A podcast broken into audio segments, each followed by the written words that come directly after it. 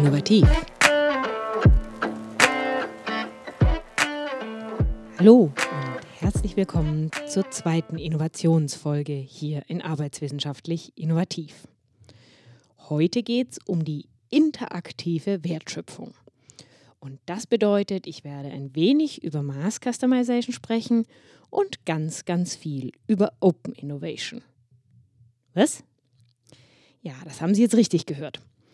Wenn wir von interaktiver Wertschöpfung sprechen, dann beziehe ich mich darauf, wie Reichwald und Piller, das bedeutet so viel zum Disclaimer, mein Doktorvater, Professor Ralf Reichwald, der war damals an der TU München, ist inzwischen emeritiert, und mein damaliger Habilitant, der Frank Piller, der ist inzwischen an der RWTH Aachen. Die haben gemeinsam das Buch zur interaktiven Wertschöpfung herausgebracht, zu einer Zeit, als ich meine ersten Schritte zu meiner Promotion gemacht habe. Das war eine total spannende Zeit und eigentlich hatte ich auch vor, Ihnen ein wenig etwas zu berichten, wie man denn ein Lehrbuch schreibt. Das wird aber an anderer Stelle geschehen, denn das ist einfach viel zu viel hier. Reden wir nämlich heute viel mehr über die Inhalte. Diese interaktive Wertschöpfung lässt sich zusammenfassen als das Unternehmen ist nicht mehr alleine oder mit den Zulieferern begrenzt gemeinsam unterwegs, um auf Innovationen und zur Wertschöpfung zu kommen, sondern es macht eine Strategie, mit der es ganz bewusst mit Personen, mit Personengruppen, mit Unternehmen außerhalb des Unternehmens zusammenarbeitet, um zur Wertschöpfung zu kommen. Das kann man jetzt auf einem Kontinuum sehen zwischen ganz viel offenem Lösungsraum, also viel Kreativität, die möglich ist und viel Gestaltungsmöglichkeiten in dieser Wertschöpfung, bis hin zum anderen Ende des Kontinuums, wo nicht mehr so wahnsinnig viel einzustellen ist, aber es eben immer noch interessant ist, gemeinsam Dinge zu tun und sich vor allem in diesem Fall für die Kunden das immer noch sehr interessant anfühlt. An diesem Ende fangen wir an. Das ist nämlich einfacher ähm, und es ist vor allem auch so, dass die meisten von Ihnen sowas garantiert schon kennen. Das ist die sogenannte Mass Customization oder die Losgröße 1. Das bedeutet, Sie können ein Produkt aus einer Anzahl von Möglichkeiten so zusammenstellen, wie genau Sie das haben wollen. Also zum Beispiel könnten Sie zu My Cup of Tea gehen und dort können Sie Tee individuell mischen. Ja, da gibt es also einen Teemixer, wo Sie 27 biologische Zutaten haben, Blätter, Blüten, Gewürze und Sie können Ihre ganz individuelle Teemischung kombinieren. Typischerweise, das ist übrigens auch hier so, können Sie sich das dann speichern und das nächste Mal, wenn Sie kommen, um Ihren individuellen Tee zu bestellen, dann haben Sie viel weniger Aufwand, weil Sie das ja nur ein einziges Mal machen müssen, diese Konfiguration zusammenzustellen. So können Sie auch Müsli konfigurieren. Mein Müsli wurde damals sehr bekannt. Das war für mich ganz nett, weil das war damals die Zeit, als ich an der Universität in Erlangen-Nürnberg war. Und mein Müsli sind ja aus der Gegend. Ja. Sie bekommen MMs äh, personalisiert, die ist gerne gesehen bei Hochzeiten, zum Beispiel Torten, alle möglichen Dinge, die Sie eben zusammenstellen können. Jetzt gibt es da unterschiedliche Tiefen. Ja? Wenn Sie Ihren Tee zusammenstellen, dann setzen Sie das Produkt gesamthaft zusammen. Manchmal ist das aber auch einfach nur eine Oberfläche. Das nennen wir dann Soft Customization. Wenn Sie also zum Beispiel daran denken, dass Sie zu einem Drogeriemarkt gehen oder auch auf eine Website und sich eine Handyhülle mit Ihren Fotos gestalten lassen, dann ist die Handyhülle eigentlich schon vorgegeben. Das Einzige, was da individuell noch da ist, ist tatsächlich die Oberfläche. Und das nennen wir dann eben Soft Customization. Im Gegensatz zu dem Tee, über den wir gerade gesprochen haben, wenn Sie sich bei Velo de Ville ein individuelles Fahrrad oder ein Pedelec zusammenstellen oder wenn Sie auch bei einem der großen Automobilhersteller dort die riesigen Konfiguratoren nutzen mit gefühlt unzählbaren Herstellungsmöglichkeiten, um dort Ihr Auto zusammenzuklicken. Häufig gibt es da, wie zum Beispiel auch bei Microsoft, bereits vorkonfigurierte Systeme, ähm, bei denen Sie dann noch Anpassungen vornehmen können, um es Ihnen etwas einfacher zu machen. Denn das größte Problem tatsächlich bei tiefer Mass Customization ist, dass Sie sich überfordert fühlen können als Konsument. Ja, weil sie einfach nicht wissen, wie denn das eigentlich so geht und welche Möglichkeiten sie denn tatsächlich nutzen können. Der Schlüssel dazu ist der bereits mehrfach gefallene Konfigurator, der manchmal so heißt oder bei Apothecaries Best, Apothecaries, na, Sie wissen schon, nicht wahr? Beste Apotheke. Ähm, da können Sie sich Cremes zusammenstellen lassen und da werden Sie durch die einzelnen Schritte hingeleitet, entsprechend Ihrem ganz persönlichen Produkt und Ihren Bedürfnissen. Also das ist jetzt an diesem Beispiel einfach die Kunst des Unternehmens, den Kunden so zu leiten, dass er sich nicht überfordert fühlt und keine Angst hat. Denn in der Tat ist es typischerweise so, wenn Sie ein individualisiertes oder eben maß-customized Produkt haben, dass Sie das nicht zurückgeben können. Denn das ist ja für Sie gemacht worden. Das bedeutet auch, dass Sie etwas länger darauf warten müssen. Denn die Herstellung beginnt natürlich erst, wenn Sie Ihren Auftrag gegeben haben. So viel ganz kurz zum Thema Mass Customization, das natürlich ein Kofferwort ist. Das haben Sie schon lange erkannt. Also aus Maß, Massenherstellung und Customization der Individualisierung. Es bedeutet, das Unternehmen gibt einen engen oder sehr engen Lösungsraum vor, in dem Sie als Kunde, als Kundin aktiv werden können und ihre Wünsche äußern. Resultiert in Losgröße 1, das Produkt wird dann für Sie erst hergestellt. Nun gibt es eine ganze Anzahl Zwischenschritte oder verschiedener Möglichkeiten, bis man dann hinkommt zur reinen Open Innovation. Nun wird es ein bisschen komplizierter. Deswegen ist das jetzt hier das Hauptthema dieses Podcasts. Denn ich muss mit Ihnen ein paar Themen besprechen, damit Sie die sortiert bekommen. Ich betrachte es so. Open Innovation ist die Strategie eines Unternehmens, offen zu innovieren mit seinen Kunden, mit seinen Zulieferern, aber auch mit Gruppen innerhalb des Unternehmens, deren Aufgabe nicht per Definition die Forschung und Entwicklung ist. Ein ganz wunderbares Beispiel sehen wir für so eine sogenannte Innovation Community bei BMW. Ja, da gibt es eine Gruppe, die nennt sich Red Square. Und da können ähm, Entwickler, Ingenieure, aber halt auch andere Personen äh, sich gegenseitig finden, die an ähnlichen Themen Interesse haben. Ja, also das ist von daher ganz interessant. Häufig genug ist es ja so, wenn Sie Experte, Expertin in einem ganz genauen Thema sind, dann sind Sie mit diesem Thema sehr vertieft beschäftigt. Ja? Und es gefällt ihnen schwer, jemand anderen zu finden, der vielleicht ihnen helfen könnte, weil sie einfach gar nicht wissen, dass diese Person sich mit einem ähnlichen Themenfeld beschäftigt. Wenn also ein Unternehmen auf Open Innovation setzt, dann tut es das idealerweise auch so, dass eben auch intern Personen zusammenarbeiten, die Interesse und Fähigkeiten für innovative Themen haben, auch wenn es nicht in ihrer Job Description steht. Unternehmen arbeiten auch häufig dann schon mal mit Lead-Usern zusammen. Lead-Usern, das sind Expertinnen und Experten außerhalb, die ein unglaublich vertieftes Interesse haben an den Produkten des Unternehmens. Das sieht man wahnsinnig häufig bei äh, Sport, Firmen, also zum Beispiel bei, bei Adidas oder bei Nike oder auch bei etwas äh, spezialisierteren Themen, ähm, wenn es zum Beispiel um Kitesurfing, Segel ging. Ja, da gibt es dann große Communities, ähm, weil sie Sammler sind oder weil sie äh, faszinierte Sportler sind, die das Produkt einsetzen und die sich in riesigen Foren äh, zu Details austauschen, von denen Sie und ich keine Ahnung haben, dass man da überhaupt darüber reden könnte. Diese Foren, diese Gruppen gibt es zu nahezu jedem Thema. Wir haben noch zu meiner Zeit in München damals ähm, uns zum Beispiel eine Community angeguckt, die sich selbst Bräuner ähm, verschrieben hatte. Sie haben keine Ahnung, äh, beziehungsweise ich hatte damals auch keine, was für Wissen und für Möglichkeiten man für Selbstbräune überhaupt ansetzen kann, dass man auf die Idee kommen kann, da Lackiermaschinen einzusetzen. Ähm, das ist aber so, es gibt eben draußen tatsächlich interessierte Menschen zu allem Möglichen.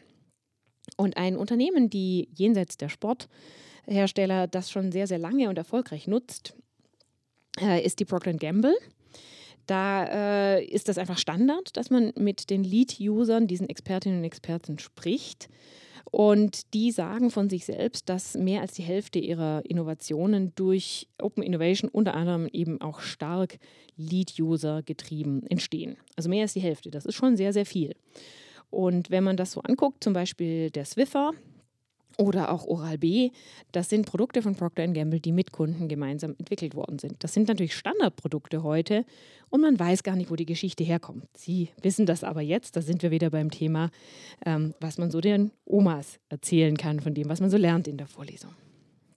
Also jetzt habe ich Ihnen ganz unauffällig ähm, schon mitgeteilt, dass es, wenn man Open Innovation als Strategie nutzt, äh, man dafür interne Communities hernehmen kann oder Lead-User von außen. Hm. Dann gibt es noch was. Man kann auch nach draußen gehen und sagen, finden wir eigentlich Geld für unsere Idee. Das machen große Unternehmen vor allem dann, wenn sie was auscarven, also einen Carve-out machen wollen, was verselbstständigen wollen, ähm, was bisher noch nicht so ganz vertieft in ihrem Bereich ist und wo sie sagen, finden wir dafür eigentlich ganz gut Geld. Oder halt auch ein Gründerteam, das sagt, naja, wir brauchen ein bisschen Unterstützung ähm, oder eben auch Privatpersonen, die sich mit was selbstständig machen wollen. Crowdfunding ist per se äh, ganz fürchterlich einfach. Sie gehen auf eine sogenannte Crowdfunding-Plattform. In unserer Umgebung ist das Start Next, die am stärksten genutzt wird. Stellen dort ein, was Sie gerne machen wollen, ähm, definieren ein Funding-Ziel, das Sie brauchen und ähm, beschreiben eine Anzahl von Dingen, die die Personen bekommen. Also Postkarten mit Dankeschön oder T-Shirts mit dem Markennamen oder eben dann irgendwann mal bei einer gewissen Höhe des Beitrages des Produkts, wenn es fertig ist. Äh, eine der bekanntesten Crowdfunding-Kampagnen, äh, nennt man die Dinger da drauf, die gelaufen ist in den letzten Jahren, war sicher die Einhornkondome die sich zum Ziel gesetzt hatten, was fair sustainable zu machen, also was fair produziertes ähm, und auch noch sustainable indem sie 50 Prozent ähm, von ihrem Profit zugunsten sozialer Projekte vorsehen. Und das ist natürlich sehr bekannt geworden, weil wenn Sie eine äh, Crowdfunding-Kampagne zu Kondomen machen, dann können Sie sicher sein, dass Sie dazu Presse bekommen. Ja, also von daher äh, ist das eine sehr klare und einfache Methode, die Gruppe da draußen an ihrer Innovationsstrategie zu beteiligen. Für die Menschen da draußen ist der Anteil natürlich, mit dem sie da mitentwickeln können, eher gering. Ne? Denn sie dürfen einfach nur Geld geben und mit diesem Geld quasi sagen, ja, das finde ich jetzt eigentlich ganz gut, dass wir das machen wir sind jetzt inzwischen sehr weit vorangeschritten von dem Thema Mass Customization, wo wir ja nur sehr wenig in der Oberfläche machen konnten, zu internen Communities, die miteinander reden, über die Lead-Users. Jetzt sind wir zum Crowdfunding gekommen. Und nun kommen wir zu dem großen Themenfeld, das häufig in einem Atemzug mit Open Innovation genannt wird und wo Sie auch sehr viele verschiedene Definitionen da draußen sehen. Wenn Sie das vertieft interessiert, können Sie sich zum Beispiel auch mal anschauen, was die Katharina van Delden, die CEO von Inosabi, ähm, dazu sagt. Da gibt es einen einzigen äh, 30-minütigen Webcast dazu, wie die Crowdsourcing und Open Innovation definieren. Also da gibt es einfach verschiedene Möglichkeiten, da kann man sich einlesen, da kann man auch viel darüber diskutieren. Ich sehe das sehr schlicht für uns, indem ich eben sage, naja, Crowdsourcing ist eine Art und Weise, wie man Open Innovation, die Strategie, als operative Lösung umsetzen kann. Eines der schönsten Beispiele, das ist wieder Kategorie Oma Opa, weil das sofort eingängig ist, ist da tatsächlich der App Store. Apple ist auf die, naja, im Nachhinein geniale Idee gekommen, zu sagen, okay, wir bauen hier eine Plattform für euch App-Entwickler Ihr dürft dort eure Apps einstellen. Wir vermarkten die für euch und dann bekommt ihr eben wieder einen Anteil von uns, von den Geldern, die wir damit einnehmen. Da kann man schon tatsächlich sagen, denen ist es gelungen, ähm, aus dem Crowdsourcing ein eigenes neues ökonomisches System zu schaffen.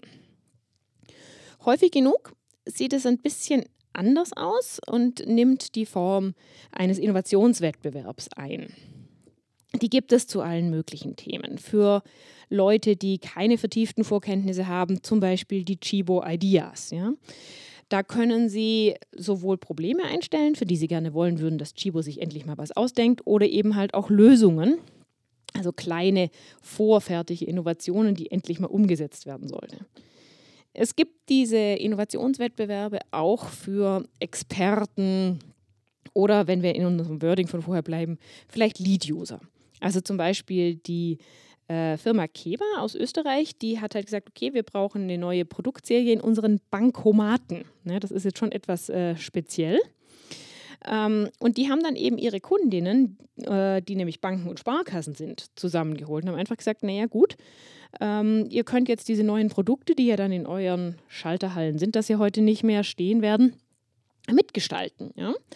Und haben so eine Art äh, Ideenwettbewerb dazu gemacht, eben für diese Experten einmal Corona brauchen wir pro äh, Sendung. Deswegen an dieser Stelle auch nochmal der Verweis auf einen Innovationswettbewerb, auch für Experten, der aktuell läuft zum Thema ähm, Beatmungsgeräte.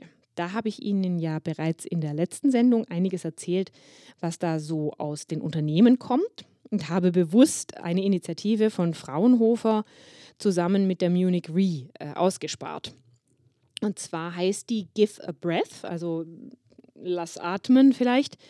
Ähm, und die möchten tatsächlich äh, Entwürfe und Konzepte für Beatmungsgeräte und weiteres notwendiges Zubehör finden mit so einem Innovationswettbewerb. Wenn Sie da auf die Seite gehen, dann sehen Sie gleich noch was ganz Typisches. Wenn man einen Innovationswettbewerb macht, dann findet der typischerweise in mehreren Stadien statt. Nämlich ein erstes Stadium, in dem einfach sämtliche Ideen mal gesammelt werden die man irgendwie hat, wo sich auch alle Welt beteiligen kann. Dann kommt eine Jury dazu, die typischerweise aus Personen innerhalb der ausrufenden Institutionen kommt und aus externen Experten, die dann eine erste Auswahl treffen aus den vorgeschlagenen Ideen und diese werden dann so dann verfeinert. Da gibt es nun verschiedene Spielarten. Entweder kann sich jetzt der Ideengeber, die Ideengeberin weitere Partner suchen oder die Jury, häufig auch, fügt ähnliche Ideen zusammen und verpflichtet diese Personen dann gemeinsam zusammen weiterzuarbeiten. Ähm, oder ähm, es gibt sogar auch die Verpflichtung, je nachdem, wie eben der Innovationswettbewerb gestaltet ist, dass sie alleine weiterarbeiten müssen. Also gibt es unterschiedliche Spielarten, wie das dann weiterlaufen kann. So. Und dann kommt es zu einer äh, zweiten Jury-Sitzung auf aufgrund der ausgearbeiteten Vorschläge und dann wird typischerweise ein Gewinner kreiert. So, jetzt habe ich das Wort gesagt. Ähm, Wenn es ein Wettbewerb ist, dann ist es natürlich typischerweise so, dass Preise ausgeschrieben werden. Da gibt es häufig genug Geldpreise ähm, es gibt auch oft den Preis, das wird, ähm, das weiß man aus der Forschung, von den Teilnehmenden besonders geschätzt, dass die Idee umgesetzt wird. Ja, also das haben wir verschiedene Studien dazu auch gemacht, sowohl wir als auch Kolleginnen und Kollegen, wo man einfach sieht, dass es für viele Menschen gar nicht so wichtig ist, am Ende viel Geld zu bekommen, sondern es ist einfach wichtig, in ihrer eigenen Community gesehen zu werden als wertvollen, beitragenden Menschen und eben halt auch tatsächlich die eigene Idee dann Form annehmen zu sehen. Ein Preis, der deswegen auch häufig vergeben wird, ist, dass man dabei sein darf bei einem Teil der Fertigung oder die Fertigung zumindest besichtigen. Also da gibt es verschiedene Bereiche, in denen man Preise definieren kann, die eben einerseits auf monetäre Anreize gehen, Preisgeld, andererseits auf soziale Anreize, eben sehr stark auf die Sichtbarkeit innerhalb der Community und auf Kombinationen davon. Ja, das sind also verschiedene Möglichkeiten, mit denen man Open Innovation umsetzen kann als Strategie. Wenn man das Thema jetzt noch einmal am Ende zusammenfassen möchte, dann bedeutet Open Innovation, dass Sie Ihren Innovationsprozess über die typischerweise per Job Description Verantwortlichen hinaus öffnen. Das kann einerseits intern sein, mit Communities wie bei BMW mit Red Square. Das kann extern sein, indem Sie sich Lead-User ranholen oder insgesamt andere Experten, wie zum Beispiel bei Procter Gamble, die ein vertieftes Wissen zu ihrem Produkt haben und mit diesem Wissen beitragen können. Oder Sie rufen als Organisation, als Unternehmen einen Innovationswettbewerb aus, wo es dann einzelne Gewinner gibt, die über verschiedene Stufen ermittelt werden und eine möglichst ausgereifte Lösung außer, aus diesem Innovationswettbewerb bereits heraustragen, der dann möglichst schnell umgesetzt werden kann. Wenn Sie tatsächlich Arbeit nach draußen geben, wie das Apple tut mit seinem App Store, dann ist die Strategie Crowdsourcing. Denn dort gibt es zwar ja auch die App des Monats, aber das ist ja kein Gewinner in einem Wettbewerb an sich, sondern das entsteht aus dieser verteilten Arbeit und dann aus den Verkaufszahlen. Dann gibt es noch eine letzte etwas spezielle Form, wie Sie mit Personen außerhalb zusammenarbeiten können als Unternehmen, nämlich indem Sie die einfach um Geld fragen. Ja, das ist eine Crowdfunding-Initiative äh, und da hatte ich Ihnen bereits gesagt, dass in unserem Umfeld Startnext die Plattform ist, wo Sie die meisten ähm, Crowdfunding-Projekte sehen und das ist durchaus auch mal interessant, da drauf zu gucken. Als Abschluss möchte ich Ihnen gerne noch was zeigen, was sehr selten ist, wo Sie aber zwei Dinge auf einmal sehen können. Und das ist Open Innovation Südtirol. In Südtirol hat tatsächlich erkannt, dass es häufig genug das Problem ist, dass eine Person eine gute Geschäftsidee hat und andere Personen das Geld haben. Und die haben jetzt tatsächlich sich daran versucht, einen Open Innovation Wettbewerb laufen zu lassen ähm, gemischt mit so ein bisschen Crowdsourcing, weil das dauernd laufen kann. Und auf der anderen Seite konnten die Personen, die Lust hatten, äh, sich bereits bereit erklären, dass sie dafür Geld geben würden. Also eine Mischung eines Innovationswettbewerbs mit Crowdfunding. So. Damit haben Sie nun also die beiden Teile der interaktiven Wertschöpfung erkannt. Die Mass Customization, die am Ende des Produktionsprozesses in der Individualisierung des Produktes besteht und Open Innovation als Strategie mit den verschiedenen Untermöglichkeiten, wie die umgesetzt werden können, am Anfang des Produktlebenszyklus zur Gestaltung des Produktes. Ich bin Angelika Bullinger-Hoffmann. Bis zum nächsten Mal bei Arbeitswissenschaftlich Innovativ.